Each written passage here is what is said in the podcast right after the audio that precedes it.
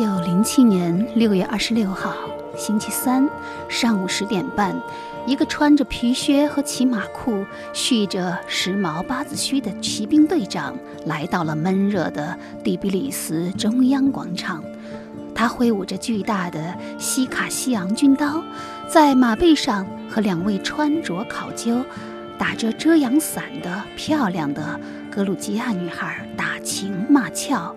而此时此刻，他们的裙子里藏着两把毛瑟枪。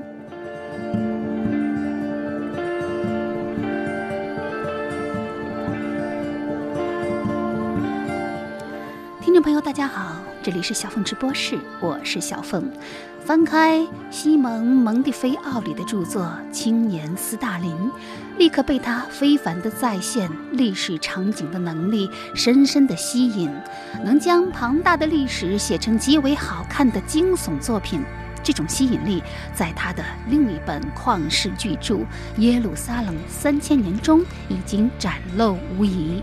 这一次，他将写作的笔触伸向了上世纪初的格鲁吉亚。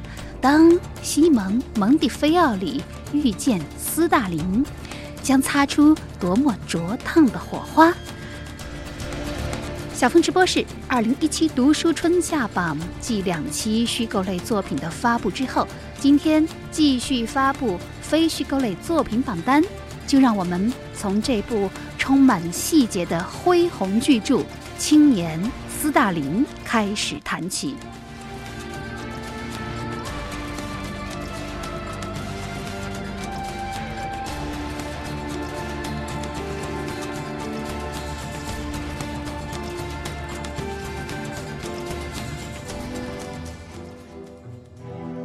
在这里，我们阅读世界。您正在收听的是小凤直播室读书榜。小峰直播室二零一七读书春夏榜。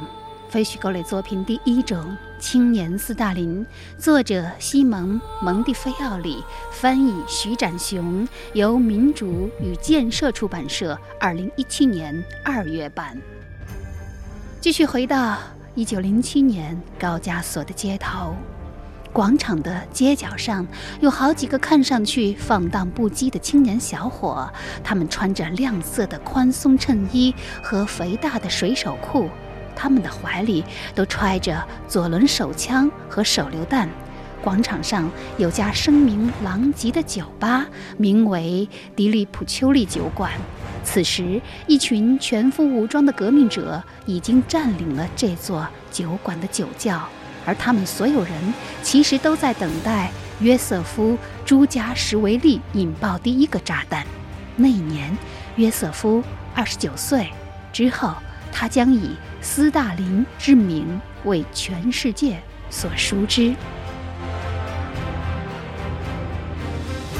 这就是西蒙·蒙蒂菲奥里的《青年斯大林》一书的开场，像看大片一样惊心动魄。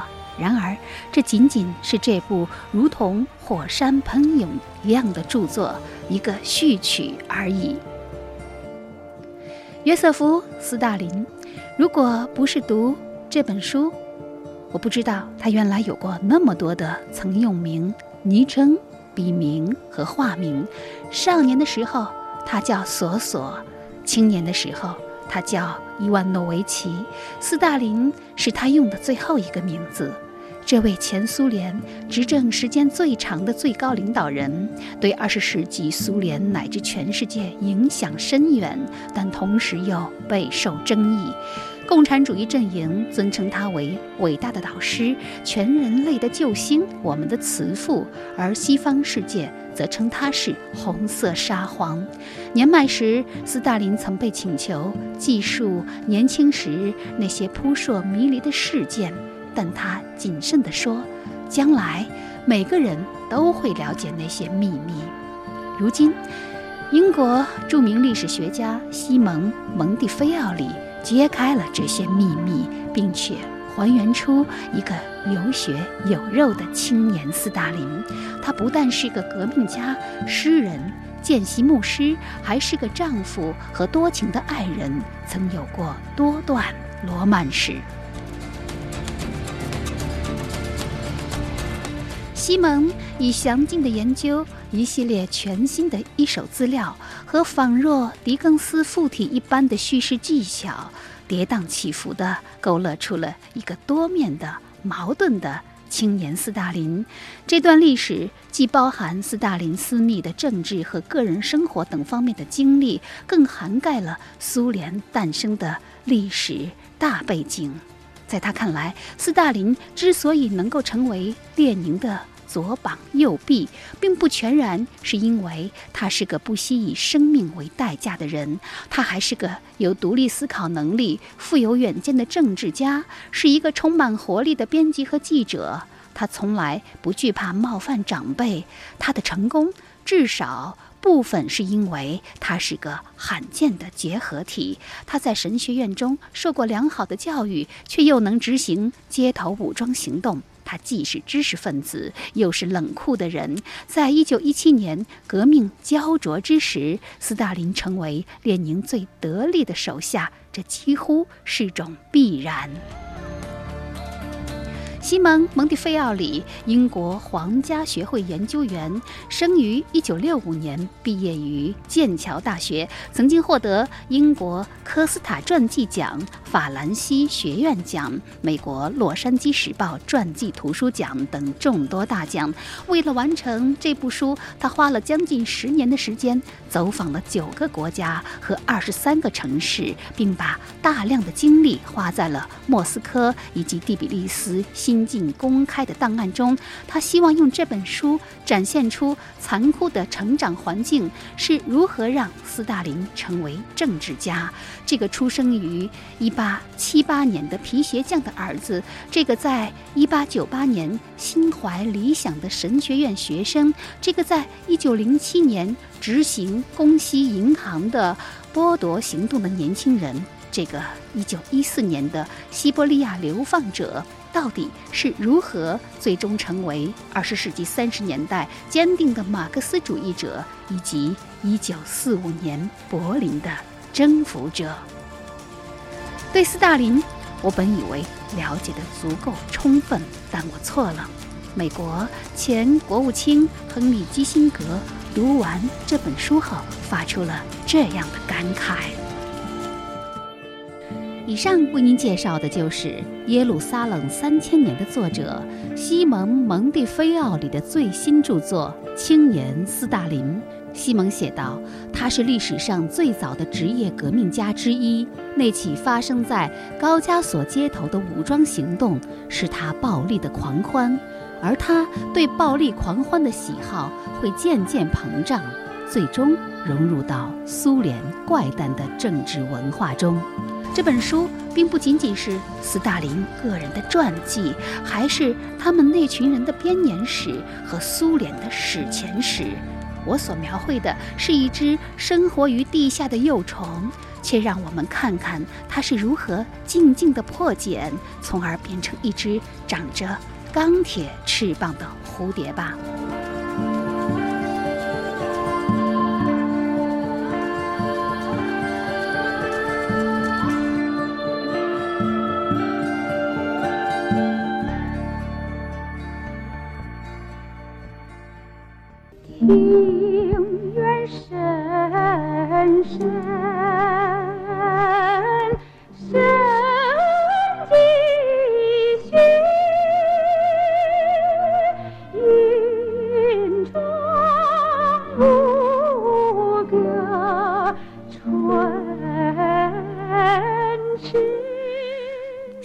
我是二零一七读书春夏榜非虚构类作品第二种《才女之泪》，李清照及其接受史，作者艾朗诺，由上海古籍出版社二零一七年二月版。在中国历史上出现过许许多多才华横溢的女子，但其中最为著名的莫过于千古第一才女之称的李清照。笑我。奴婢岂敢取笑小姐？不过我要是小姐的话，怎么样？早就学那卓文君痴情变闷了。死丫头，不许胡言乱语。李清照，济南章丘人，出身于书香门第。她的父亲李格非是苏轼的学生，丈夫赵明诚是著名的金石学家。他是宋代婉约词派的代表词人，在文学史上有着极高的地位。但关于他的生平资料留存有限，这使得许多研究者们不得不在他的词作当中意淫他的生活。比如李清照的词中描绘了一名孤独的闺阁子女，就有人推断这是她少女。怀春的写照，这种已然把词作当成生平的过度阐释，在很长的时间内统治了李清照的生平研究。笑声，这像有力量。小姐，林香，嗯，你想过要嫁人吗？哎呀，小姐，您才胡说呢！奴婢我誓死不嫁，愿终身侍奉小姐。傻丫头。男大当婚，女大当嫁，此乃千古常情。我岂能误了你的终身？《论语》和《左传》都读完了吗？嗯，读完了。唉，我们这些女孩家，读书识字又有何用呢？怎么，你也这么说？本来嘛，不要说我这样的贫家女子，就是像小姐这样琴棋书画无所不精的大才女。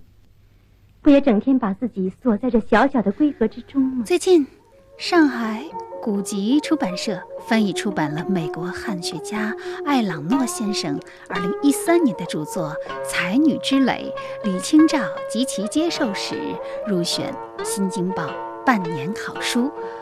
推荐理由称，美国学者艾朗诺推翻了以诗词研究李清照生平的方式。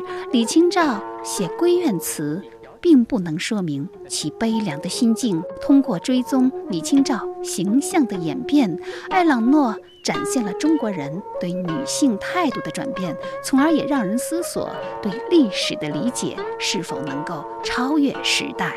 昏君当道，国难深重，看来我大宋社稷是难以长久。可叹我徒有雄心，却报国无门。唉。公子立志经史考古，收集天下古文奇字，去伪存真，广而成书，不正是对国家的贡献吗？艾朗诺现任美国斯坦福大学汉学讲座教授，曾经参与撰写。剑桥中国文学史，他致力于中国古典文学研究，尤其精于宋代诗学和宋代艺术史。曾经将钱钟书的《管锥编》选译为英文，出版专著包括欧阳修的文学作品、苏轼的《言象行》等等。艾朗诺在古今浩繁的相关资料中。爬书论证，认为后人对李清照一代才女形象的认知和看待她的立场，经历了层累性的改变。只有经过传统这一棱镜的折射之后，李清照才被正统文化所接受。而在他的笔下，李清照的一生好比一名女子不断遭遇挑战，并做出艰难抉择的一生。心花飞就这样，艾朗诺将数个世纪以来外加于李清照的累赘层层剥离，以重构一个接近本来面貌的李清照的形象，揭示数世纪以来颇富趣味的李清照接受史。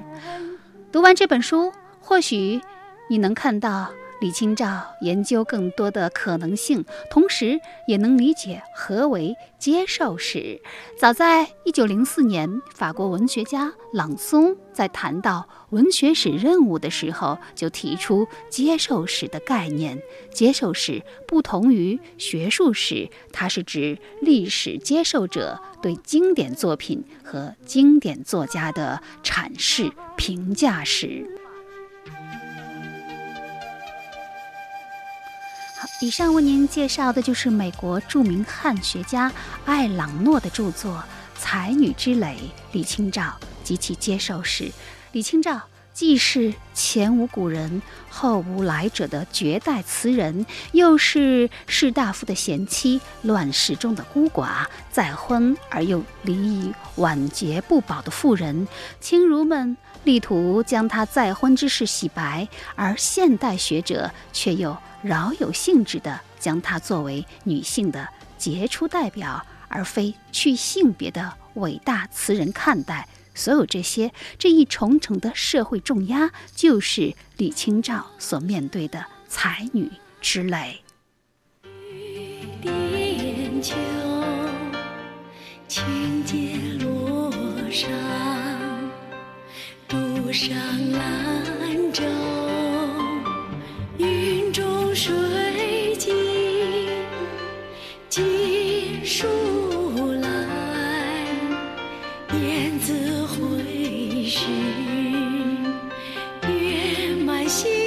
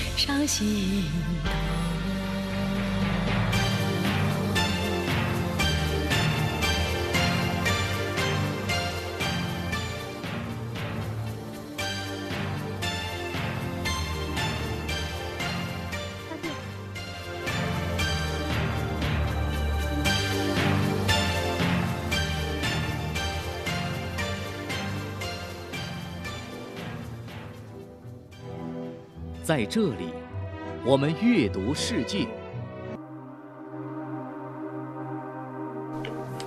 小凤直播室二零一七读书春夏榜非虚构类作品第三种《海洋与文明》，作者林肯·佩恩，由天津人民出版社二零一七年四月版。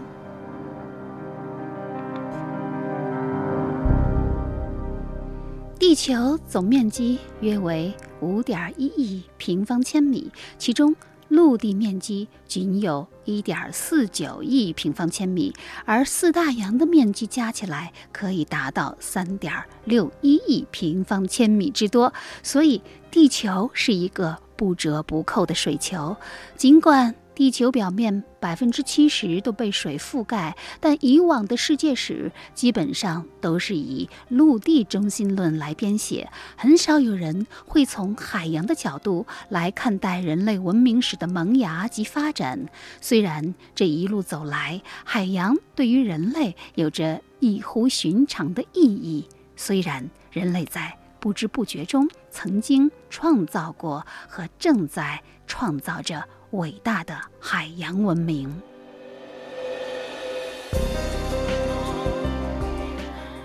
今天，美国著名海洋学者林肯·佩恩终于给我们带来了一本不一样的世界史《海洋与文明》。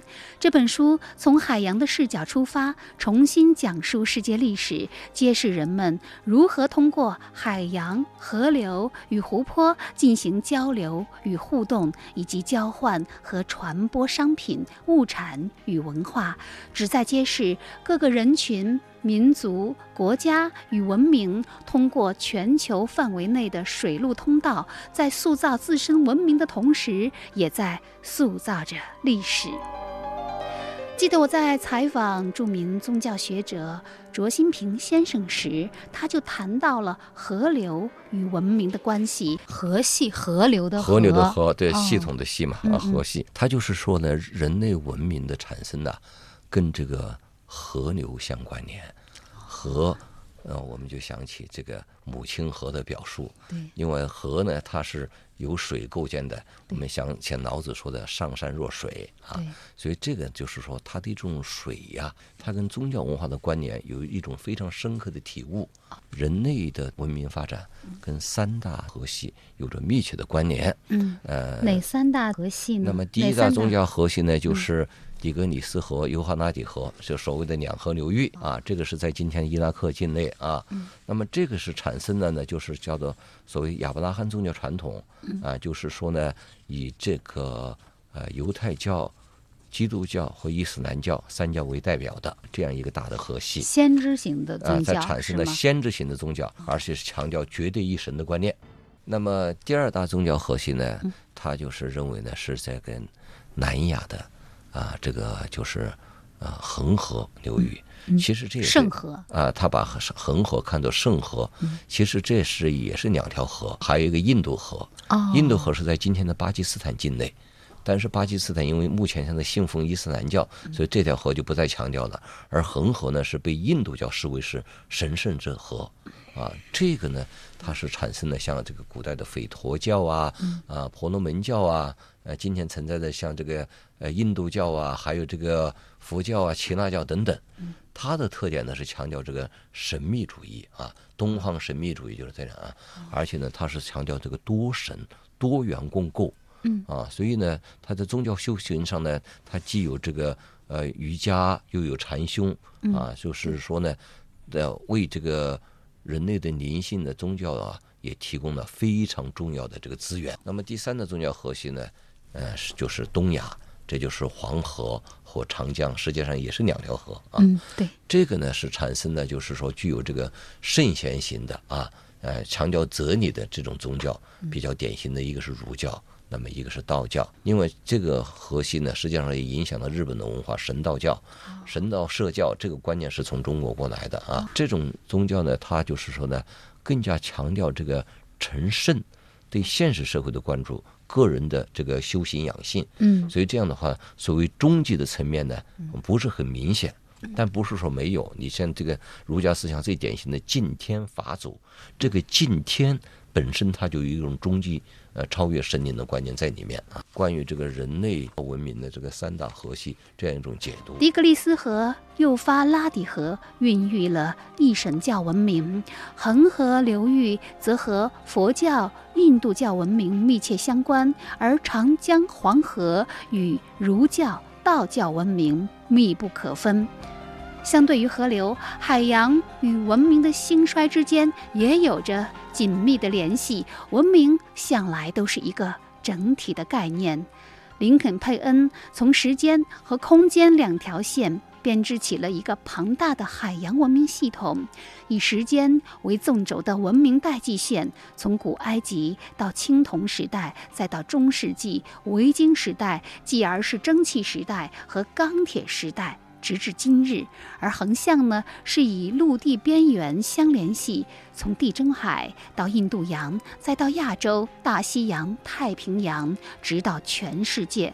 林肯·佩恩向我们描绘出经由海洋发生的跨文化交流的全景展现，让我们看到了。不同文明的族群之间，在政治、经济、文化、科学等各个方面的相互影响，海洋与文明实现了由纵向孤立的航海史向纵横交错、相互联系的海洋文明史的蝶变。林肯·佩恩，美国著名海洋史学家，曾经供职于著名的缅因州海事博物馆。《海洋与文明》一出版就荣获了美国《选择》杂志2014年度杰出学术著作奖。《泰晤士报》则评价称，毫无疑问，这本书是目前为止最全面的一部海洋史。翻开《海洋与文明》，书中还展示了十七幅地图。虽然最引人注目的依然是大陆海岛上那些曾经、现在的国家名字，但空白处无言的海洋，似乎也在提醒着每一个读者：不要忘记，还有海洋。有了海洋，他们才不再是一个又一个或大或小的孤岛。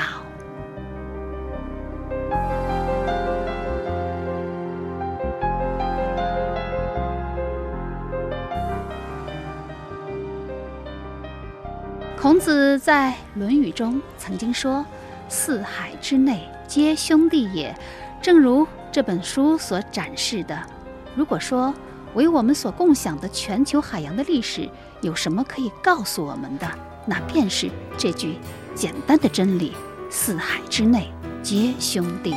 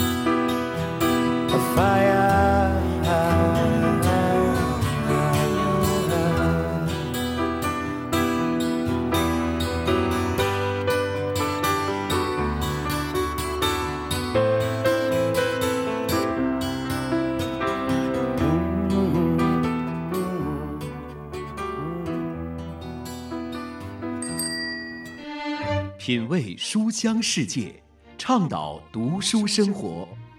您正在收听的是小凤直播室图书榜。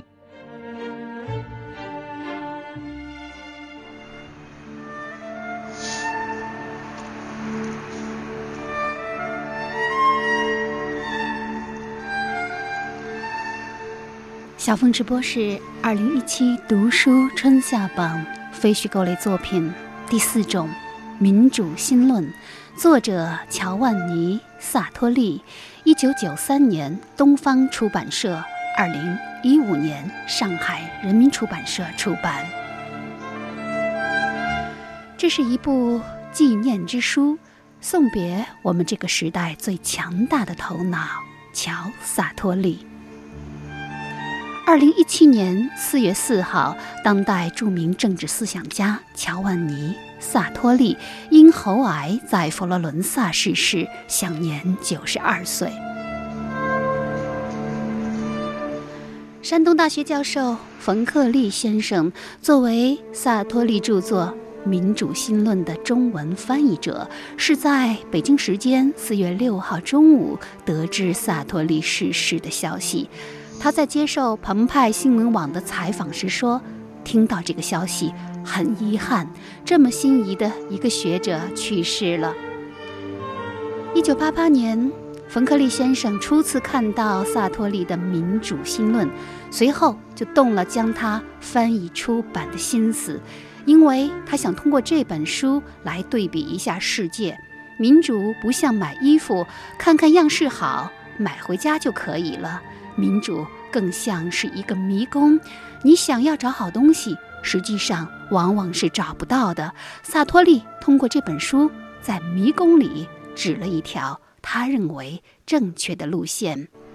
一九九三年，在冯克利先生和他的好友严克文先生的共同努力下，这本书的中文版终于面世。我们还是来听一下冯老师做客小峰直播室的采访录音。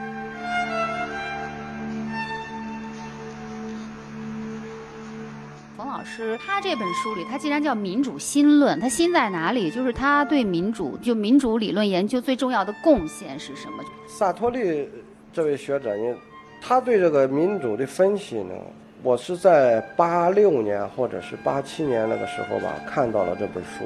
当时看到，你像这个利日法特，也是一个美国很著名的学者了，还有你像达尔这些人，在这个书的最后那一页，就是那个封底的那一页，有他们对这本书的评价。其中这个达尔就说这本书十年也不会过时，因为一个现在这个思想更新的速度很快，一个书十年不会过时是一个很高的一个评价，所以我就当时有一个印象，这本书肯定是不错的，然后就用了一些零零散散的时间翻了一下这本书的内容。当然，它是也是检讨了西方这个民主政治的发展过程，西方这个街头政治是很热闹的。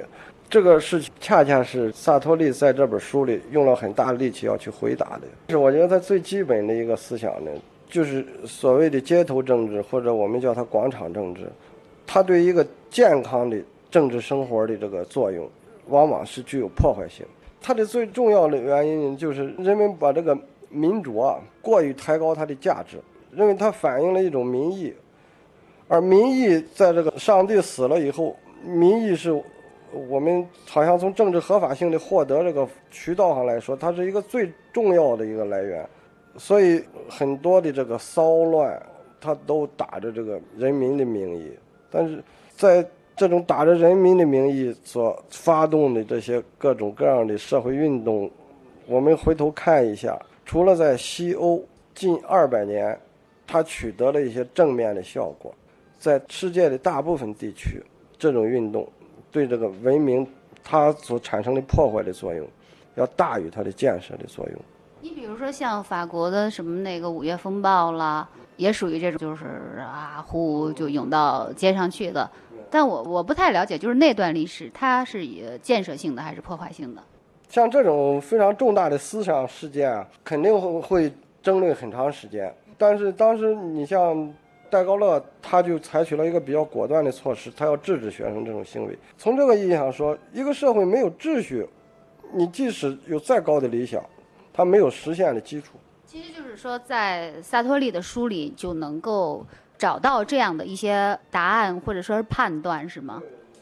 啊，这个书至今我也不知道他卖掉多少本，我只知道他出过四四版，就到现在为止吧，他出了第四版。这本书在你的翻译作品里的地位是什么？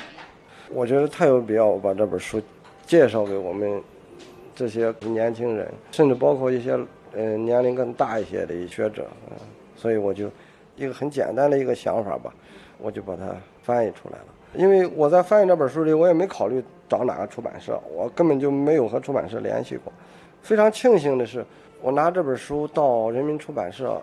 我们都知道，它有一个副牌，就是人民出版社。实际上，下边还有一个挂着另一块牌子的出版社，叫东方出版社。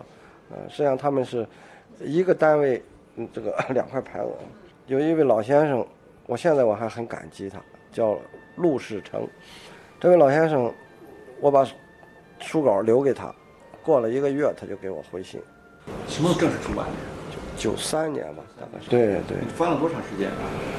翻了应该是半年多，因为我们是我和另外一个朋友我们一起做的。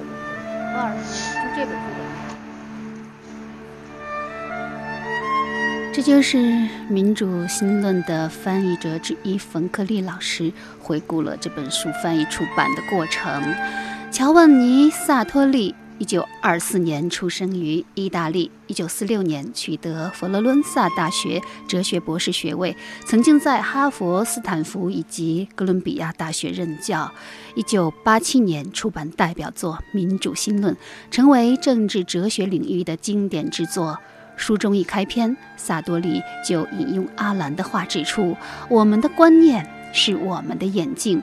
他回顾了当代重要的民主理论，并以清晰的思路彻底检视了其中存在的突出问题。他不惜笔墨阐明古代民主同现代民主的区别。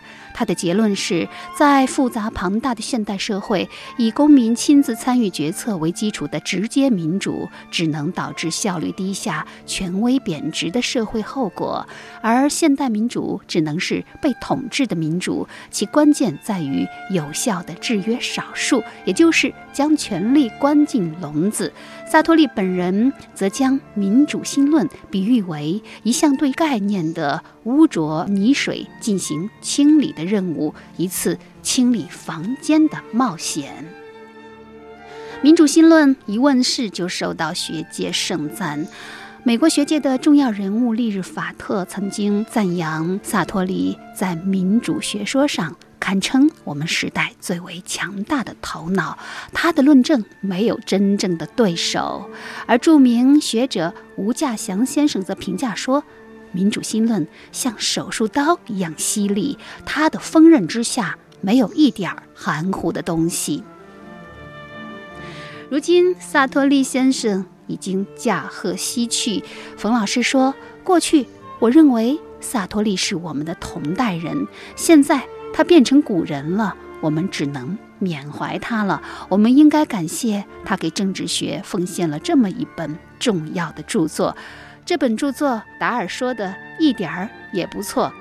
他说这本书二十年也不会过时，我认为可能五十年也不会过时，它仍然会是一本经典。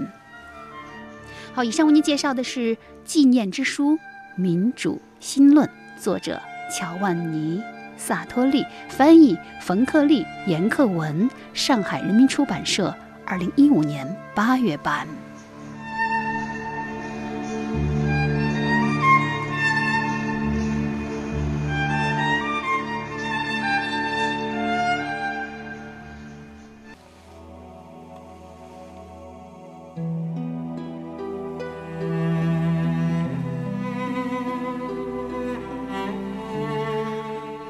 直播室二零一七读书春夏榜废墟狗作品第五种《孤灯下的记忆》，作者赵英，山西人民出版社二零一七年四月版。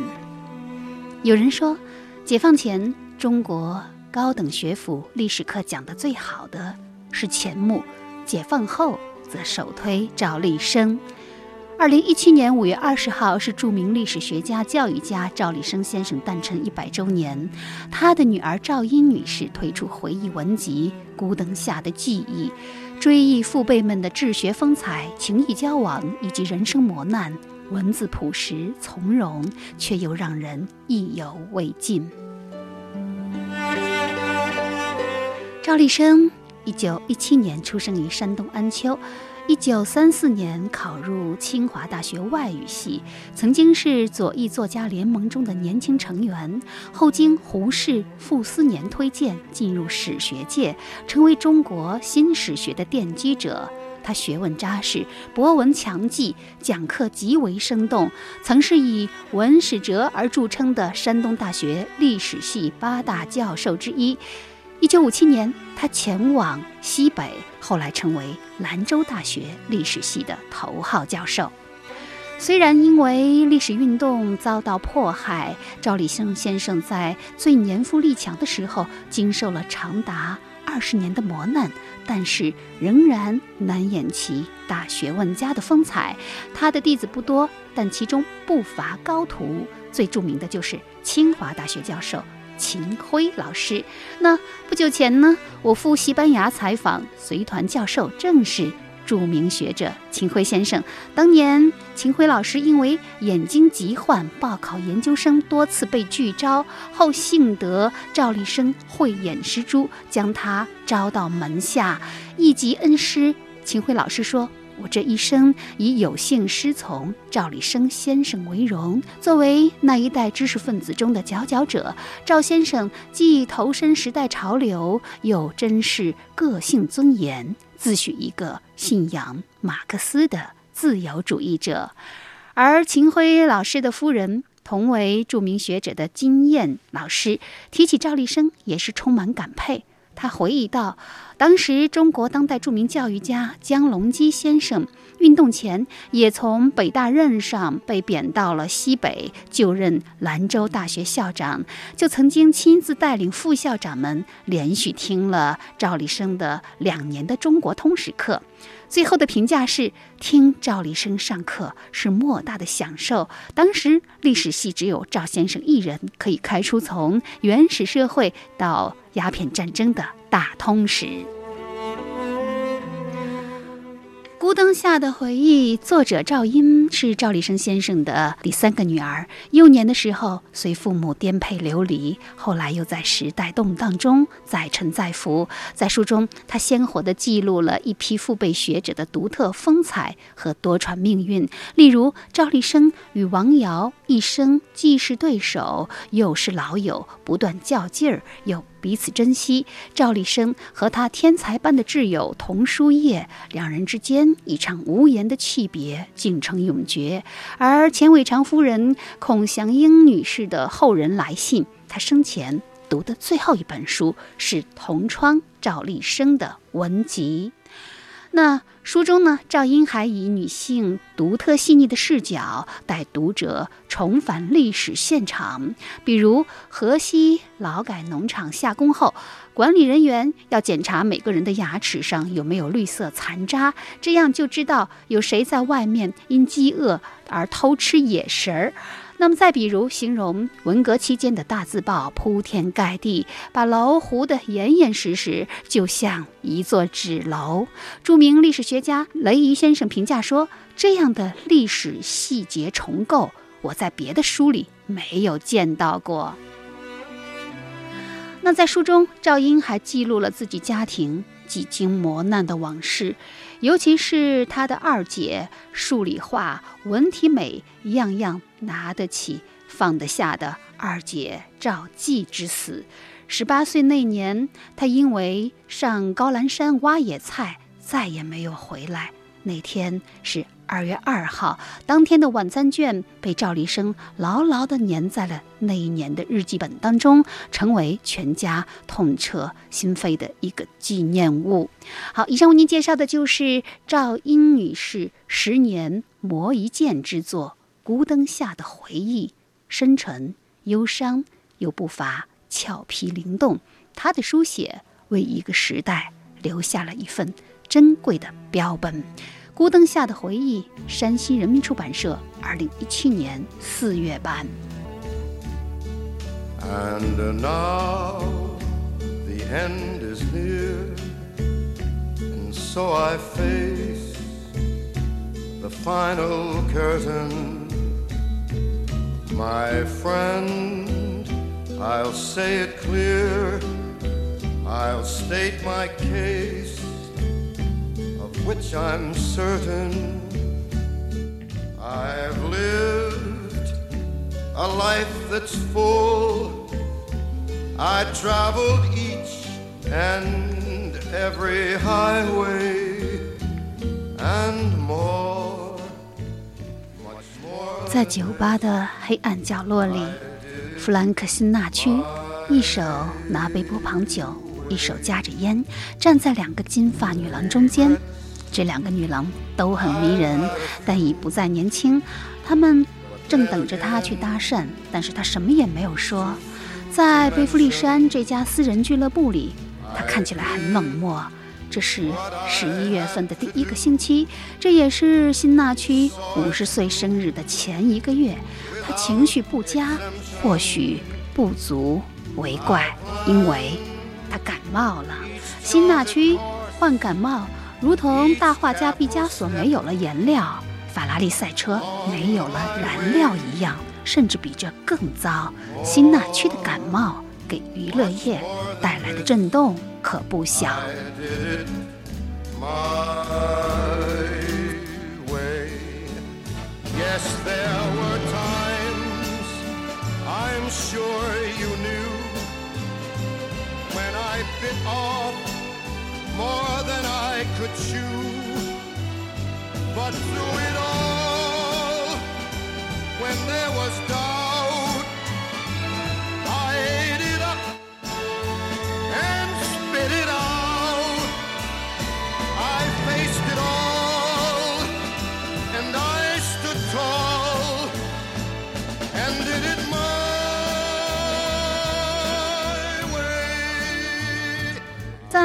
白人爵士歌王辛纳屈的歌声《My Way》当中，接下来我们来分享的这本书《被仰望和被遗忘》的作者盖伊·特里斯，由上海人民出版社二零一七年三月版。一九六六年四月，盖伊·特里斯应《时尚先生》杂志的邀请，采写了一篇关于弗兰克·辛纳屈的特稿。辛纳屈感冒了，被誉为二十世纪最伟大的非虚构书写，《时尚先生》刊登过的最好文章，并且收录进《企鹅现代经典》。I did it my way. 盖伊·特里斯，美国著名作家、记者，曾经任职《纽约时报》。二十世纪六十年代以来，他写的一篇又一篇特稿，惊艳了整个新闻行业，至今仍然是全世界模仿的对象。二零一一年，他获得诺曼·梅勒卓越新闻贡献奖。作为最伟大的记者之一，他的雄心是将非虚构写作提升到前人未至之境，一探虚构作家之境峦，与同柴俄普代克一较短长。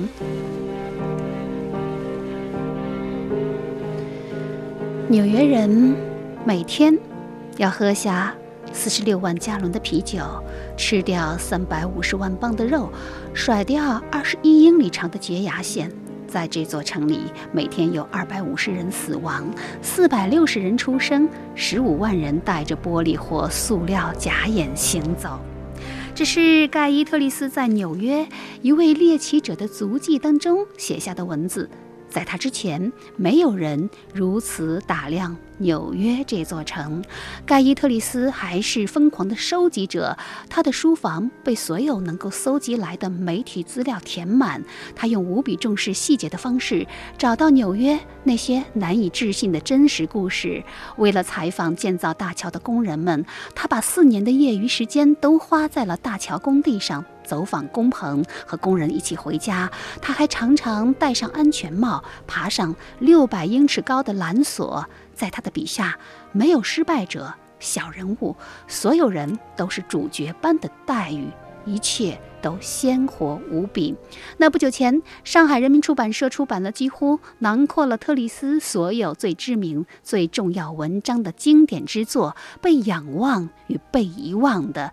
这是一部纽约交响曲。特里斯以他犀利的眼光、精准的笔法，向人们展示了。纽约的风貌，面目模糊的人潮中不为人知的奇闻异事，镁光灯下明星转身之后的尴尬境遇，俱乐部门口的擦鞋匠，高级公寓的门卫，公交车司机，大厦清洁工。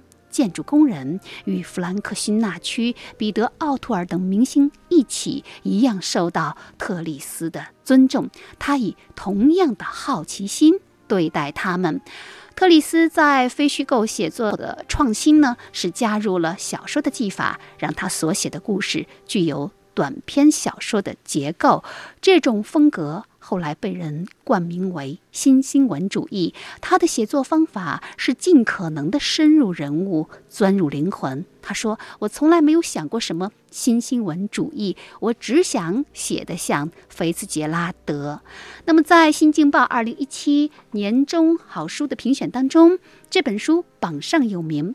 推荐理由称，我们需要一篇不会在第二天被扔进垃圾堆的新闻。美国非虚构作家盖伊·特里斯的写作是业界被仰望的一个标杆儿。他那些描写纽约城市生活变奏曲的非虚构写作，加入了小说的技法，开创了二十世纪新闻界独一无二的文本。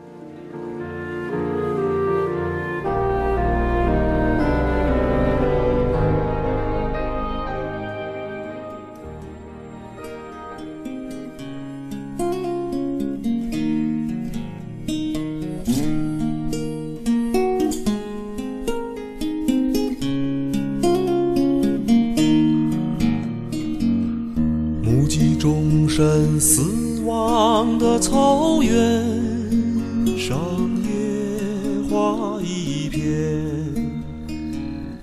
远在远方的风比远方更远，我的琴声呜咽，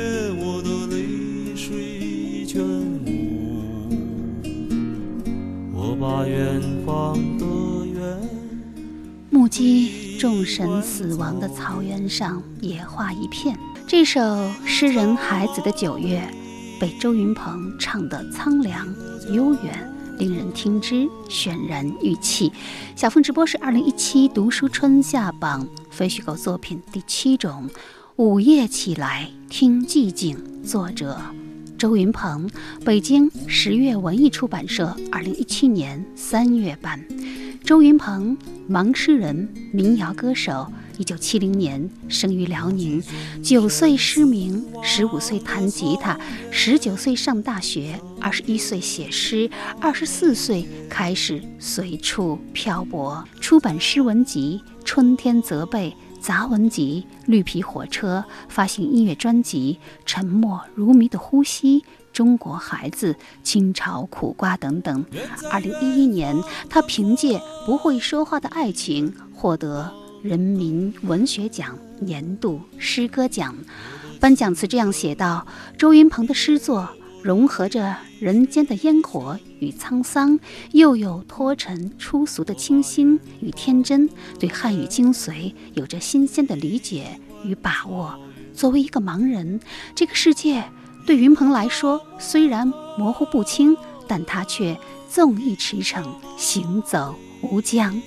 周云鹏，小凤直播室又一位令人难以忘怀的嘉宾，我们一起来回忆一下他在节目当中。讲述的故事留下的笑声。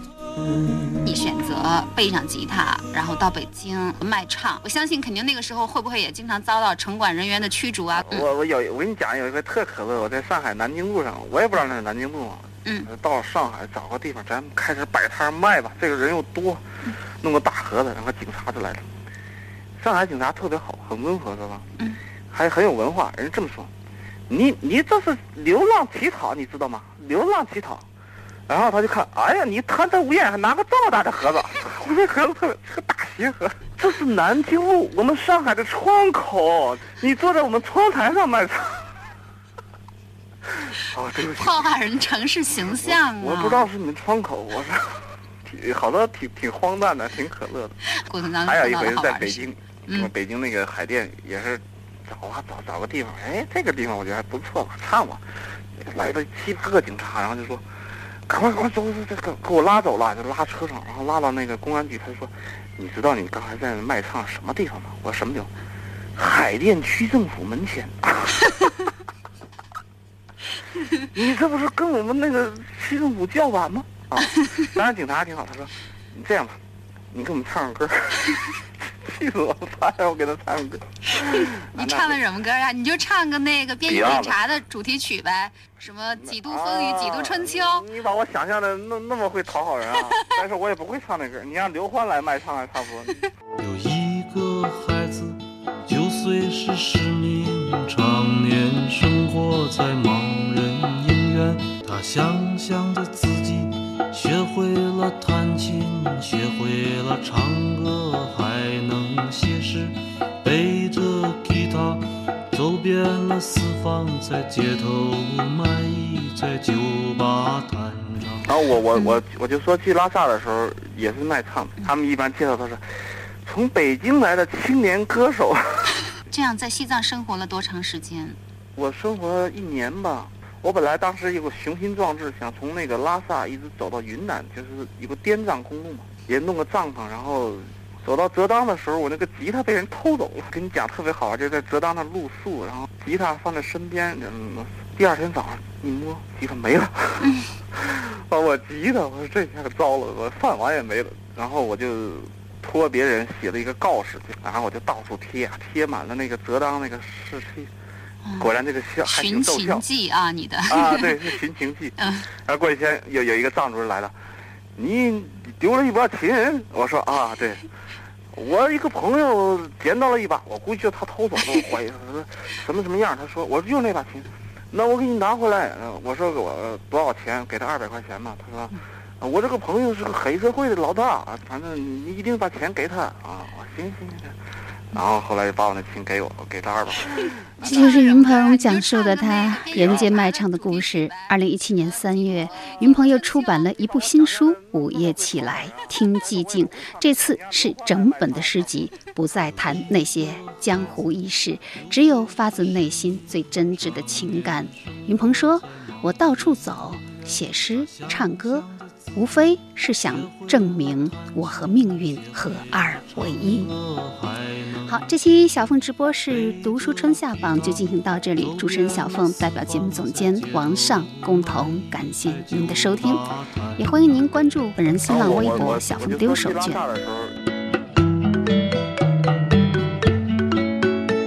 他去了上海、苏州、杭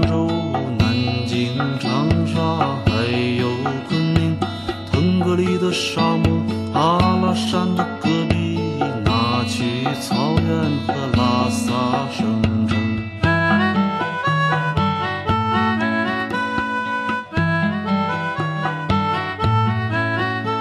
他爱过一个姑娘，但姑娘不爱他。他恨过一个姑娘，姑娘也恨他。他整夜整夜的喝酒，朗诵着嚎叫，